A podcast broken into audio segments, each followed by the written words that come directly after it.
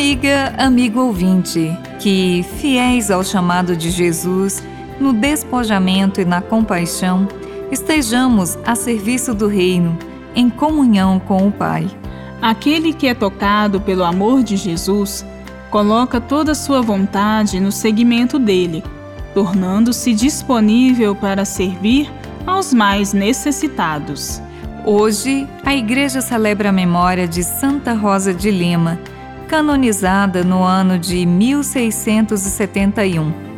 Nascida em Lima, no Peru, seu nome era Isabel de Oliveira. Porém, devido às faces rosadas, desde sua infância recebeu o apelido de Rosa, que foi consagrado como seu nome, com o local de nascimento, Lima.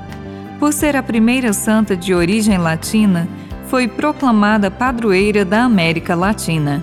Rosa de Lima ficou na memória do povo por seu testemunho de amor e serviço. Consta que um dia sua mãe a repreendeu por receber em casa os pobres e doentes. Rosa então justificou-se. Quando servimos os pobres e os enfermos, servimos ao próprio Jesus. Não devemos cansar-nos de ajudar o nosso próximo, porque neles encontramos Jesus.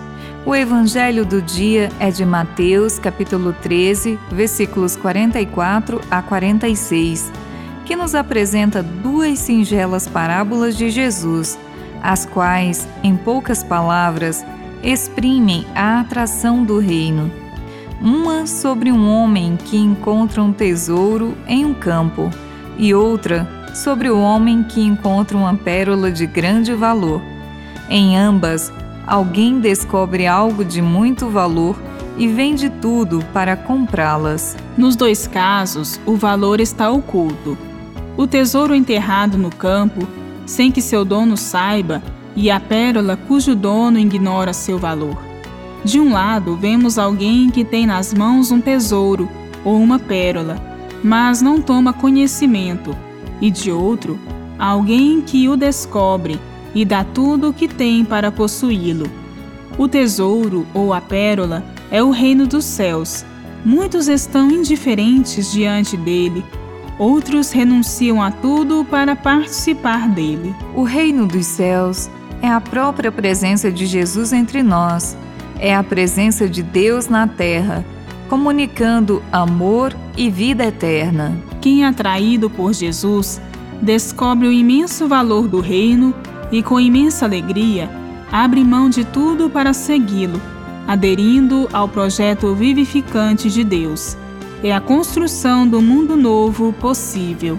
Nossa vocação consiste em estarmos disponíveis para a partilha e para o serviço à vida, principalmente onde ela é mais ameaçada.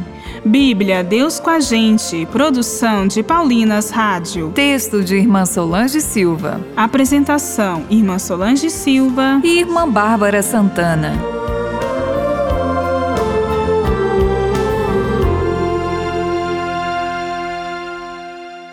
Você acabou de ouvir o programa Bíblia Deus com a gente, um oferecimento de Paulinas, a comunicação a serviço da vida. Das muitas coisas do meu tempo de criança, guardo vivo na lembrança o aconchego do meu lar. Padre Zezinho completou 80 anos de vida e, para celebrar, ouça a playlist Padre Zezinho Grandes Sucessos e relembre as canções que marcaram e ainda marcam gerações. Disponível nas plataformas digitais. Todo dia, o ano inteiro, trabalhavam sem parar